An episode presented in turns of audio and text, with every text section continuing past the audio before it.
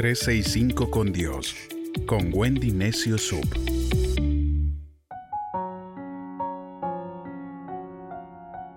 ...27 de julio... ...Dios nos sustenta... El libro de Lucas capítulo 11 versos del 9 al 13 dice, Por eso yo les digo, pidan y se les dará, busquen y encontrarán, llamen y se les abrirá, porque todo al que pide, recibe, el que busca, encuentra, y al que llama, se le abre. ¿Alguno de ustedes que sea padre, si su hijo le pide un pescado, le dará una serpiente? ¿O si un huevo, le dará un escorpión? Pues si ustedes siendo malos saben dar buenas cosas a sus hijos, con mayor razón el Padre Celestial dará el Espíritu Santo a quienes se lo pidan. Busquemos a nuestro Dios con el mismo afán, y más aún, con el que buscamos el sustento diario. Pero pongamos nuestra confianza solo en Él, no en lo que Él nos puede dar. No entiendo por qué te preocupas tanto por todo lo que comerás o si tendrás mañana, comienza a pedirle a Dios y a darle gracias porque Él siempre te sustenta. ¿Acaso crees que Dios nos dejará solos con nuestras necesidades?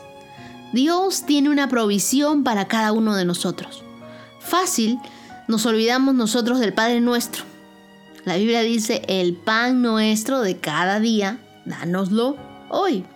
Deuteronomio, en el capítulo 8, versos 2 y 3 dice, ¿recuerdas cómo te condujo el Señor a través del desierto durante 40 años, humillándote y probándote para saber dónde estaban tus prioridades y si realmente obedecerías o no sus mandamientos? Sí, el Señor te humilló dejándote pasar hambre y te dio de comer maná, alimento que no conocían ni tú ni tus antepasados. Él lo hizo para que comprendieras que no solo de pan vive el ser humano, sino de la palabra de Dios. Cuando leo este versículo, las lágrimas caen en mi rostro porque recuerdo todo lo que Dios me ha dado de comer. Pan del cielo. Estaba con las justas y alguien me invitaba. Muchas veces me faltó, pero igual nos sentábamos a la mesa, orábamos por los alimentos y nos tocaba la puerta un vecino con comida para todos.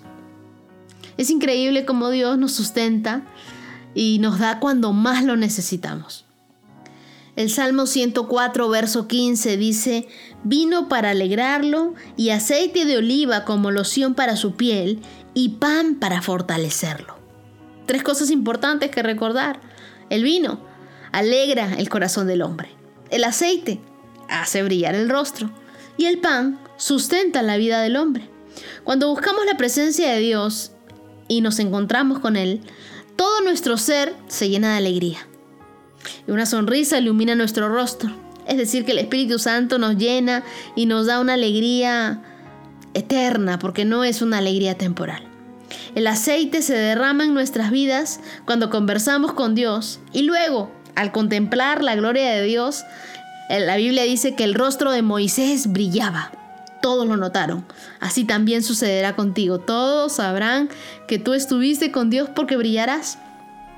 Y el pan es la palabra de Dios, la que te da crecimiento. Necesitamos buscarla, leerla a diario, para saber hacia dónde dirigirnos. No te preocupes por lo que habrás de comer. Su palabra será tu sustento y el vino del Espíritu Santo hará que estés alegre siempre.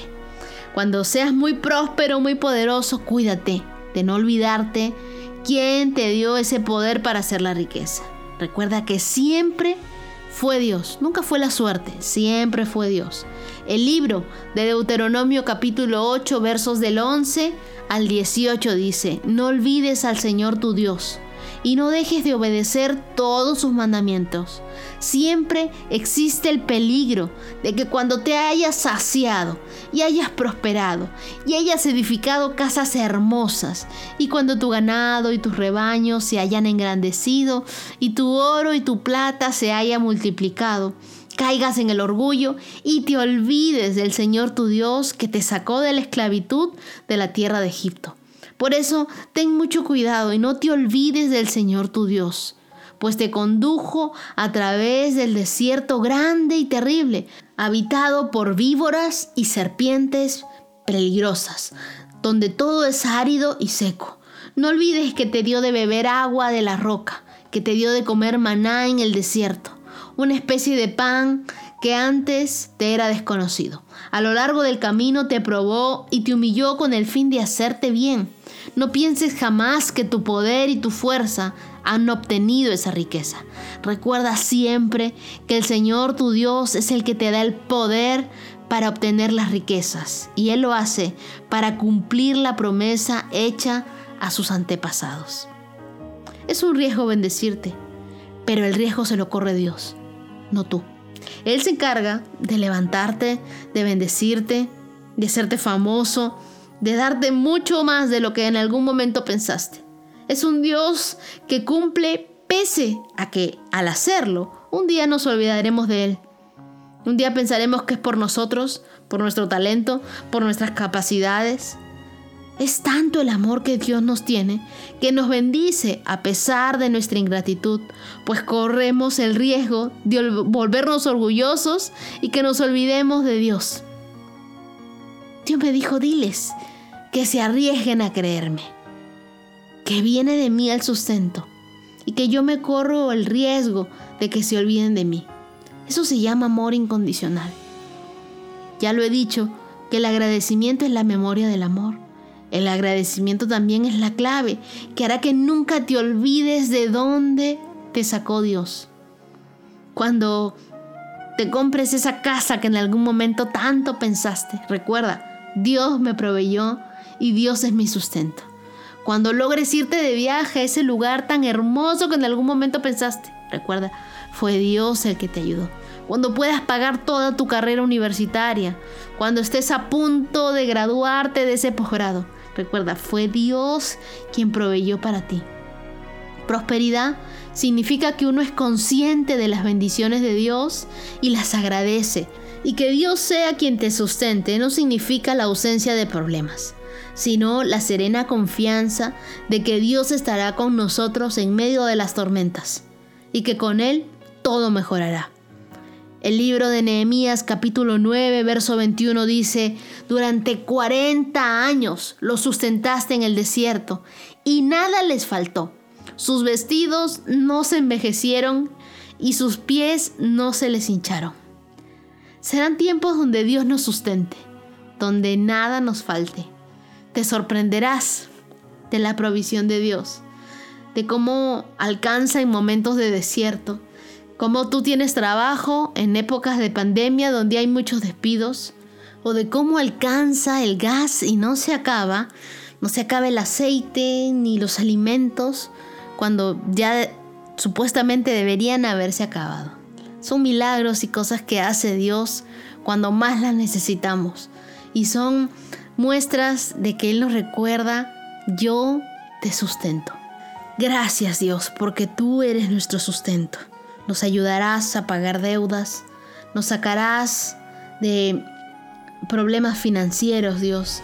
Serás tú siempre el que provee para nosotros.